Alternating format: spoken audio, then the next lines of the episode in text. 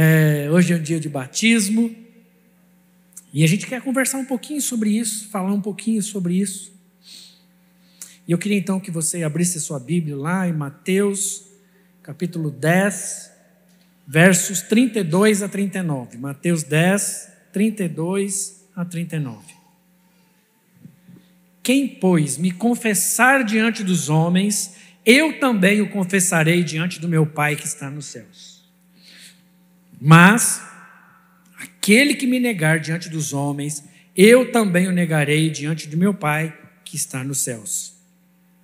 Não pensem que vim, que vim trazer paz à terra.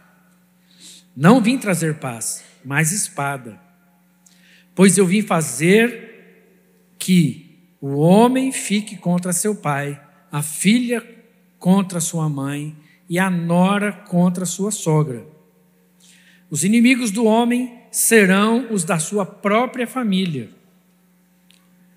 Quem ama seu pai ou a sua mãe mais do que a mim, não é digno de mim. Quem ama seu filho ou sua filha mais do que a mim, não é digno de mim. E quem não toma sua cruz e não me segue, não é digno de mim. Quem acha a sua vida, a perderá. E quem perde a sua vida por minha causa, a encontrará. É, a gente quer conversar justamente sobre por que, que a gente batiza. Por que batizar? Por que né? Passar esse mico na frente de todo mundo, sair todo molhado e tal. Né? Por quê? Por que, que eu tenho que fazer isso? Por que, que eu tenho que ir lá na frente de todo mundo falar? Quantas pessoas têm esse sentimento de que a minha fé entre eu e Deus, ninguém tem nada com isso? Né? A minha relação é com Deus e acabou, não preciso dar satisfação para ninguém. Mas será que é isso que a Bíblia nos ensina? Não, a Bíblia não ensina isso, ao contrário. A Bíblia ensina que nós temos que confessar. Quem, pois, me confessar diante dos homens, eu também o confessarei diante do meu Pai que está nos céus. Mas aquele que me negar diante dos homens, eu também o negarei diante do meu Pai que está nos céus. Então, confessar é revelar, né, lá no dicionário, revelar por meio de palavras, é admitir, é reconhecer-se, é declarar-se. Então, o confessar tem a ver com algo que seja público. Então, o confessar sempre vai envolver uma pessoa que está dizendo de si mesma para outras pessoas. Então, quando o texto diz que aquele que me confessar, não no quarto, não no escondidinho, não no coração, mas diante dos homens, eu confessarei diante do meu Pai que está nos céus. Então, nós vamos precisar que pessoas ouçam a minha confissão. Não é algo pessoal e particular. A confissão precisa ser pública. Toda confissão só tem sentido se ela for pública. Não tem como a gente compreender essa relação com Deus se não for de uma maneira pública e expressa. Olha o que diz Romanos 10, 9 e 10. Não precisa abrir. Se você confessar com a sua boca que Jesus é Senhor, se você confessar, então confessar é o que? expressar, reconhecer, falar para outras pessoas que Jesus é Senhor sobre a sua vida e crer em seu coração, aí sim, crer em seu coração que Deus o ressuscitou dentre os mortos, será o quê? Salvo. Pois com o coração se crê, mas com a boca se confessa para salvação. Então não me venha com essa conversa de que a minha relação é entre eu e Deus e está tudo certo, porque não está. É necessário que eu confesse, que eu declaro. O crer é com o coração. Então, a fé que Deus coloca sobre nós, a fé que Deus derrama sobre a sua vida, é algo pessoal. É Deus que vai falar com você. E você então vai entender, então você vai crer. Mas depois de crer, ou em crendo, você não tem mais o direito de ficar quieto. Porque você precisa agora expressar, externalizar, divulgar, mostrar, revelar. Você pode usar a palavra que você achar mais bonita, mas você tem que falar para os outros com a sua boca. Eu reconheço, eu creio que Jesus é Senhor na minha vida.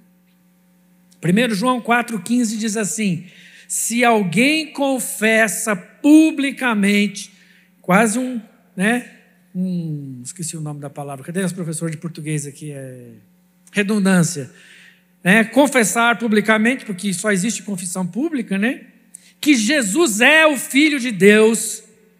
Então, se alguém confessar publicamente que Jesus é o Filho de Deus, Deus permanece nele e ele em Deus. Então, a confissão, além de ser parte do processo de salvação, é também parte do processo de permanência.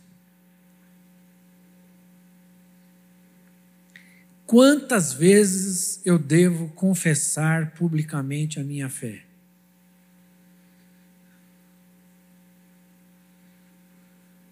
Hã? Quantas vezes for necessário. quantas vezes for necessário, quantas vezes isso for relevante.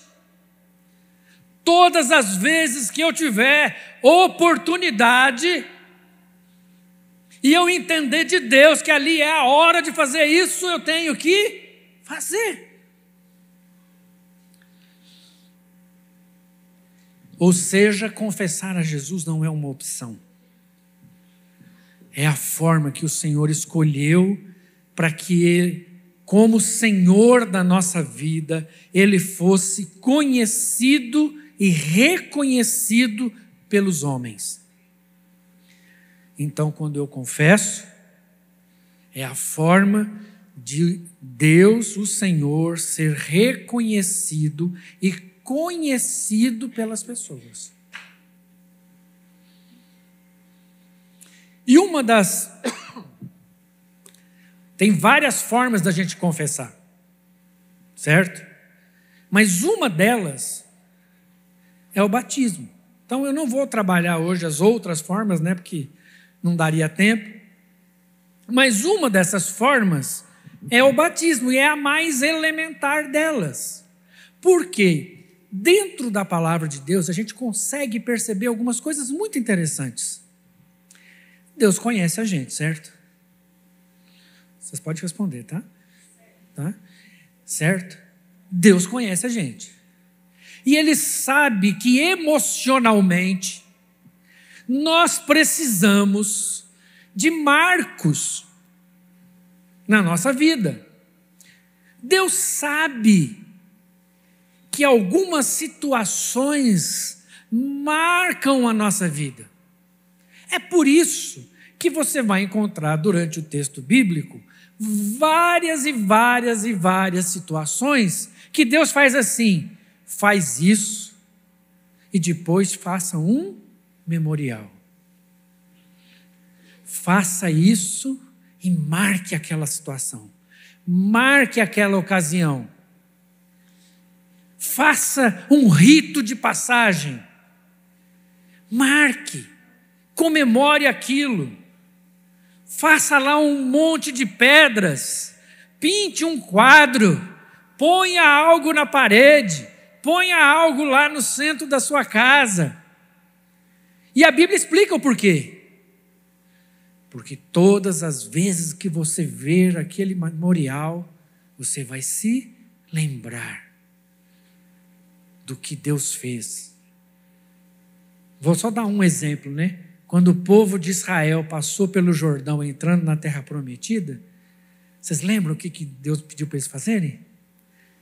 Hã?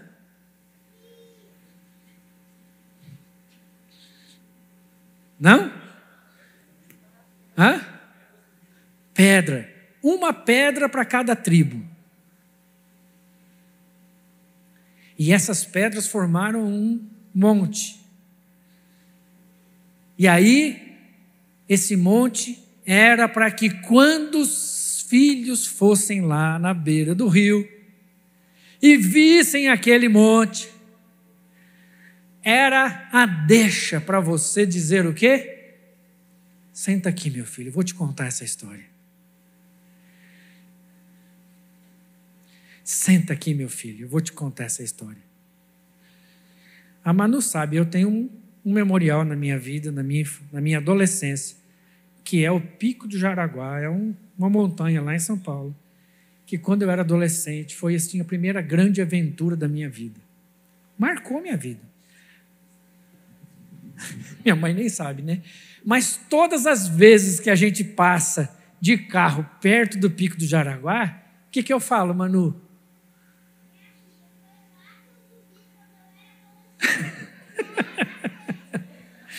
Todas as vezes que eu passo lá, eu falo para Manu: Ah, Manu, vou te contar uma história que você nunca ouviu. Quando eu era adolescente, a gente vinha de trem, vinha a pé, fazia e subia esse monte. Vocês estão entendendo o que é um memorial? Isso marca a vida da gente. E aí Deus estabeleceu um memorial no Antigo Testamento para marcar as crianças para que elas soubessem que elas eram parte de uma família. Qual era esse memorial? Cir... Circuncisão. Então os meninos eram marcados: olha, você é da família. O menino, com oito dias de vida, não entendia nada, não sabia nada que estava acontecendo. Mas conforme ele ia crescendo, ele ia entendendo que aquela marca era uma marca muito especial porque era uma marca que dizia de que família ele pertencia. No Novo Testamento, João o Batista teve uma sacada. Porque os batismos eram muito comuns em várias culturas. Ele falou: hum, nós vamos pegar o batismo e dar um novo significado para ele. Vamos ressignificar o batismo. Em, em, vez de ser apenas uma lavagem, isso vai ser um memorial. Então ele começa a batizar, e a palavra de João para as pessoas era o quê? Arrependei-vos. Arrependei-vos porque o reino de Deus está chegando. E aí ele fala: Olha, eu estou batizando com água, mas vem alguém depois de mim que vai batizar com o quê? Com Espírito e com fogo. Do qual eu não sou digno nem de amarrar o sapato.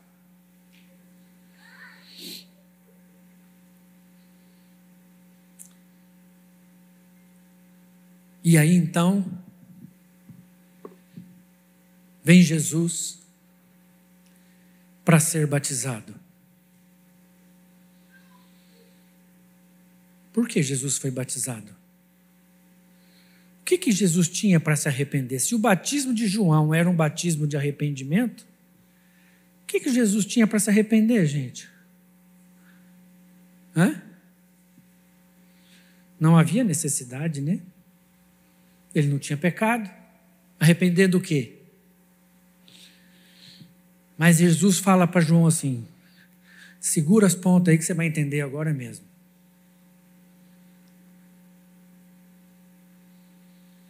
E aí Jesus é batizado. Conforme ele sai da água, vem uma pomba, vem o Espírito Santo em forma de pomba e pousa sobre ele. E uma voz do céu que diz o quê? Este é o meu filho amado, que me dá prazer, em quem tenho prazer este é meu filho. Então agora a Trindade se reúne para uma declaração. Então nós temos o Filho, o Espírito e o Pai declarando o que? Este é. Este é o meu filho. E então Jesus inaugura o seu ministério, em que o batismo agora assume não mais um lugar de arrependimento, e sim um lugar de reconhecimento. Agora o batismo assume o lugar de identidade, de identificação.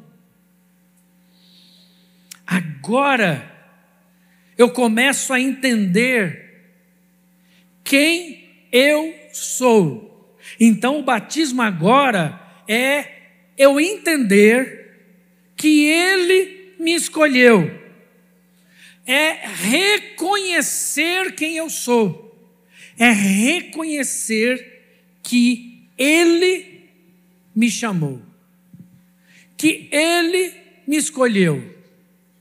Quando foi que o Senhor nos escolheu? Antes de quando? Então o Senhor não nos escolheu pelo que nós fazemos ou por, pelo que nós não fazemos ou não vamos fazer. Não há nada que você faça ou deixe de fazer que vai tornar você filho de Deus. Nada.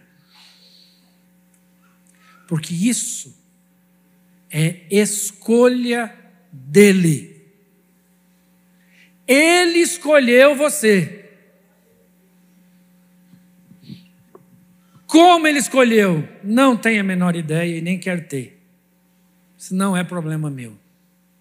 Quem sou eu para dizer para Deus que ele não sabe escolher?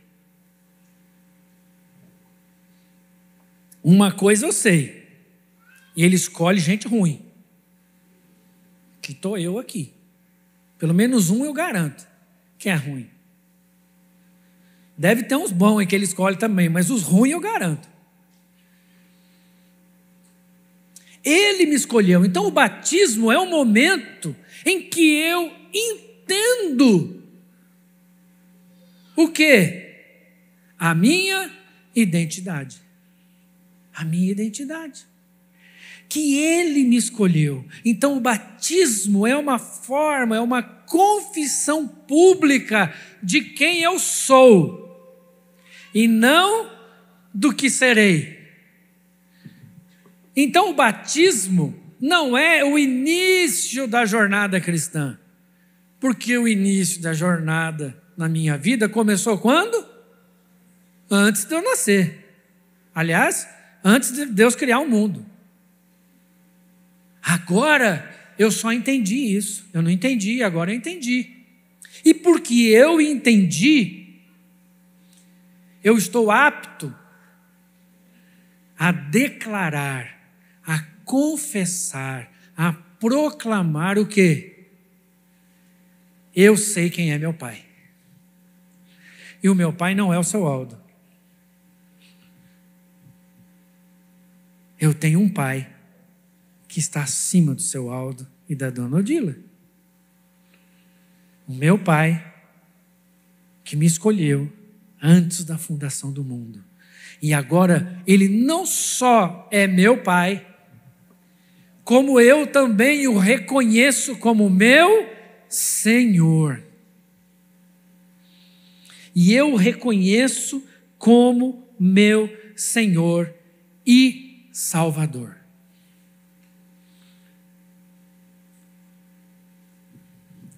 Mas quando a gente faz essa escolha,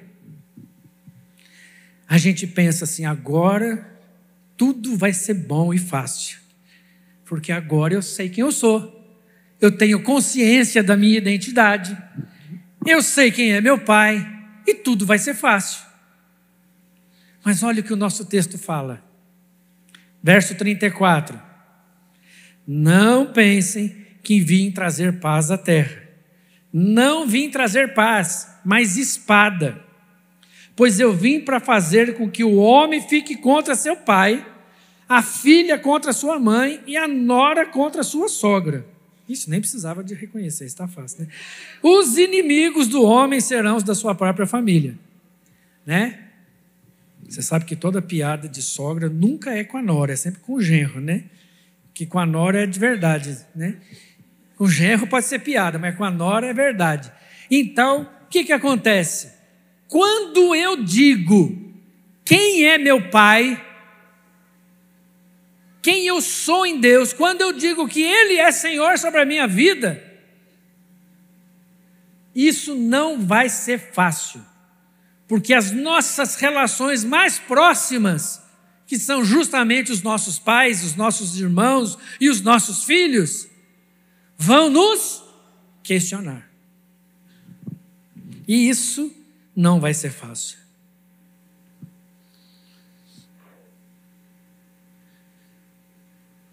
Quando eu decido declarar que Jesus é Senhor sobre a minha vida, eu estou dizendo para todas as outras coisas e para todas as outras pessoas que não há ninguém acima do Senhor na minha vida. E que Ele é a minha primeira, a primeira prioridade. Não sei se existe isso, primeira prioridade, né? Ele é prioridade máxima, fica melhor, né? É prioridade máxima na minha vida. Não há nada além dele. Nada que esteja acima dele. E por isso, isso vai trazer espada, vai trazer guerra, vai trazer luta. Por quê? Nós não estamos acostumados com isso. Nós estamos acostumados a colocar pessoas acima de nós e a colocar pessoas abaixo de nós. E a gente quer dominar essas pessoas. E quando a gente entende que a gente não tem mais domínio sobre essas pessoas, isso trava a nossa cabeça. Que a gente não quer perder esse controle. Uma mãe não quer perder o controle do seu filho. Não, meu filho, peraí, meu filho sou eu que resolvo. Será?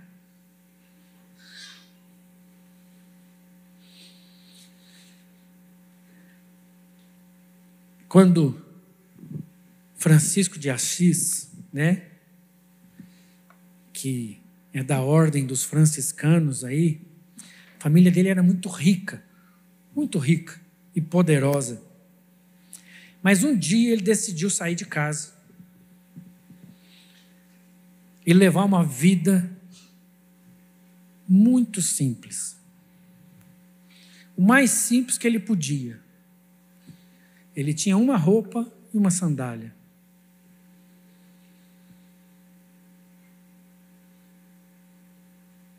E aí o pai dele, que era um homem muito rico, ficou muito feliz com essa escolha dele, né?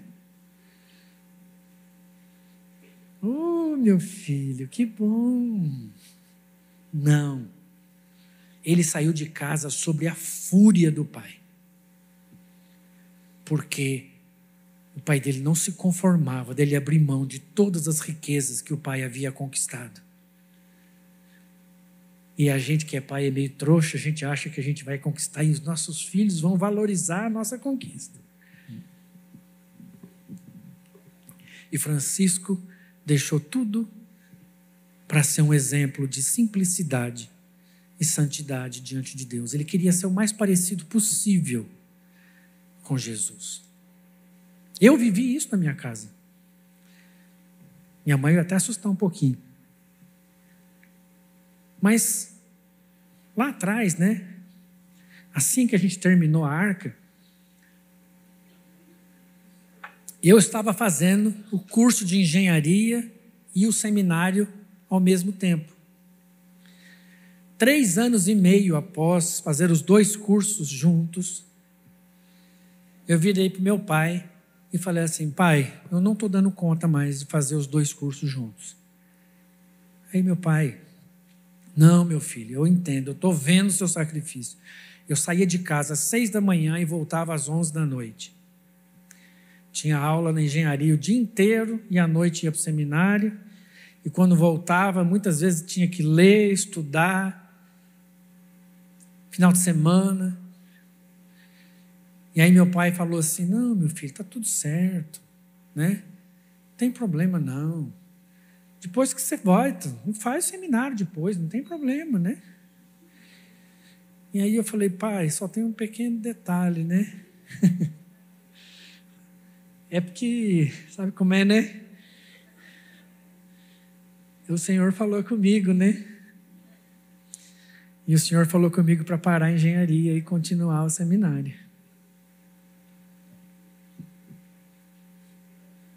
E olha que eu estou falando, aquele é mesmo homem ali que eu falei agora, tá? Homem de Deus que abençoa gente. Quantos seminaristas passaram na minha casa? Não tem noção da quantidade de gente que passou na minha casa. Mas quando eu falei para o meu pai, olha, eu vou parar a engenharia porque eu vou ser pastor. Meu pai demorou 20 anos para me perdoar. E eu não estou exagerando. Não que ele me condenasse pra, por ser pastor, mas ele não se conformava de eu ser pastor. Ele queria que eu fosse engenheiro. É, entender a minha escolha. Depois de 20 anos, ele veio aqui em Goiânia uma vez e foi na igreja que eu pastoreava na época. E começou a conversar com as pessoas. E começou a observar as pessoas.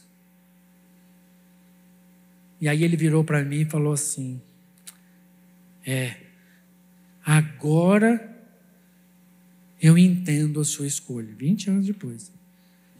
Agora eu entendo a sua escolha. Você não podia ser outra coisa.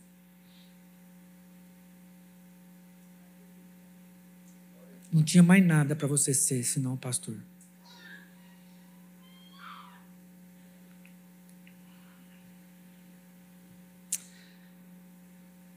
E o nosso texto vai para o ápice. Verso 37.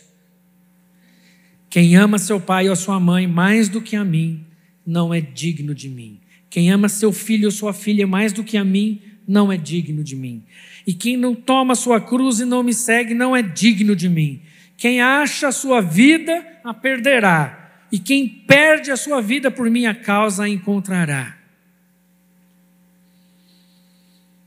Esse é o lugar que Jesus deve ocupar na nossa vida. É assim que nós devemos compreender e entender a nossa vida. Declarar que Ele é Senhor e Salvador não nos torna seus filhos. Eu falar que Ele é meu Senhor e Salvador não me torna filho de Deus. Mas quando eu faço uma declaração dessa, eu estou reconhecendo que eu sou filho de Deus. E porque eu reconheço que eu sou filho de Deus, essa declaração afeta diretamente a minha vida, os meus princípios, os meus valores. Por isso, o batismo não é mais o batismo de arrependimento, e sim de reconhecimento de identidade. Então, no batismo, eu não me batismo para me arrepender. Eu me batizo para entender quem eu sou. Mas na hora que eu entendo quem eu sou, o que, que isso gera em mim? Arrependimento. Porque quando eu entendo que eu sou filho de Deus e eu me aproximo da santidade de Deus, o que é que fica evidente na minha vida? O meu pecado. E, consequentemente, a minha aproximação de Deus vai me levar ao arrependimento. Então, o arrependimento não é o que me leva para o batismo, mas o batismo me leva necessariamente ao arrependimento, à mudança de vida, à mudança de comportamento, à ressignificação de princípios e valores da minha vida. Porque agora não é mais o que eu quero, não é mais o que eu desejo, não é mais o que eu gosto. Agora tem Senhor nessa vida. Agora tem alguém que controla essa vida. Agora que eu compreendi a minha verdadeira filiação nele, eu sou capaz de entender que ele está acima do meu pai e da minha mãe, que ele está acima do meu filho que Ele está acima de mim mesmo. Agora eu estou pronto a carregar a cruz. Tem gente que acha que carregar a cruz é levar a sogra para morar na sua casa. Não é. Claudinha trouxe minha mãe aqui, né? E ela está achando que, ah, não, agora vou carregar minha cruz, né? Vai não.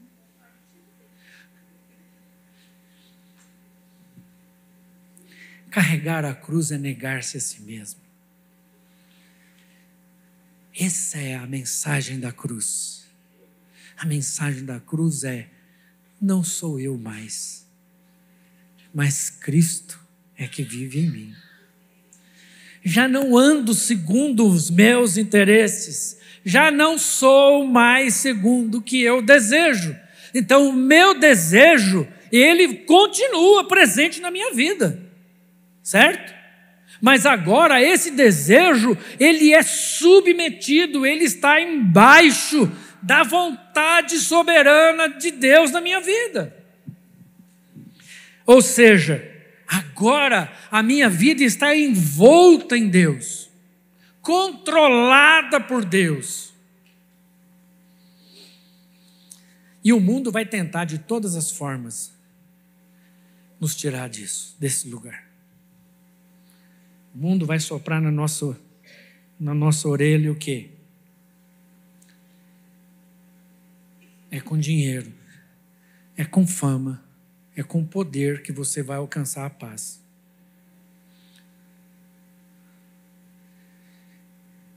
E o Senhor declara pelo Espírito Santo ao nosso coração. Abre mão dessas coisas e você vai ter tudo. Perde a sua vida, entrega a sua vida, e eu garanto uma vida abundante. Entrega a sua vida ao Senhor, e eu garanto que a sua vida vai ser abundante. Não vai ser tranquila mas vai ser abundante. Não vai ser sem desafio. Não vai ser sem choro. Não vai ser sem dor. Não vai ser sem perdas. Mas eu garanto paz. Porque a minha paz eu dou. Não a dou como o mundo dá.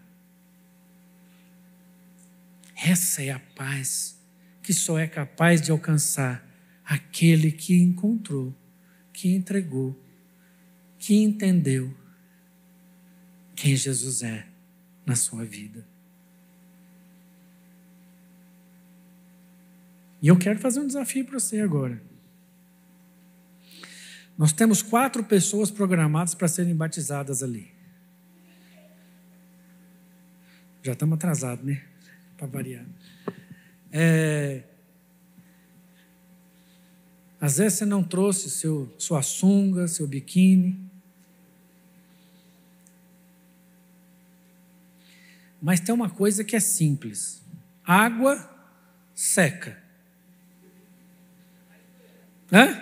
Ainda mais aqui, né? 15 minutos ali no sol, você está sequinho. Mas eu quero te desafiar.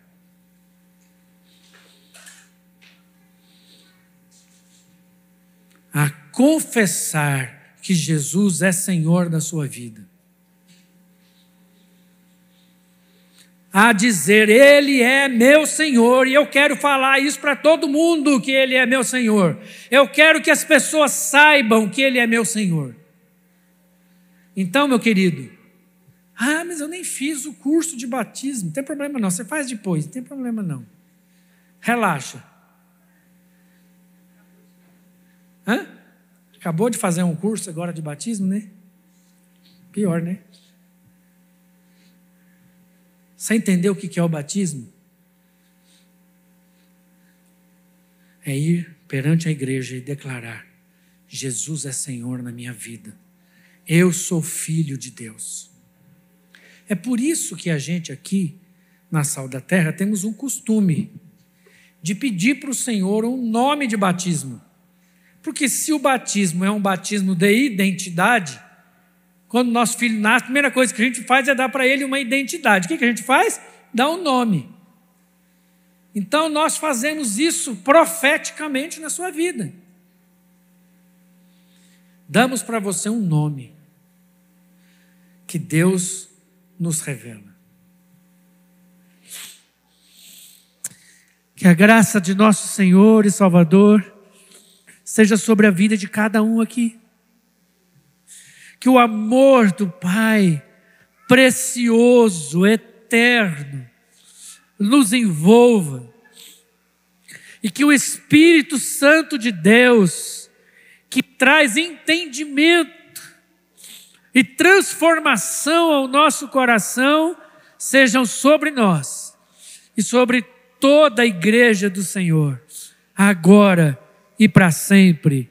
Amém e amém. Aleluia, aleluia.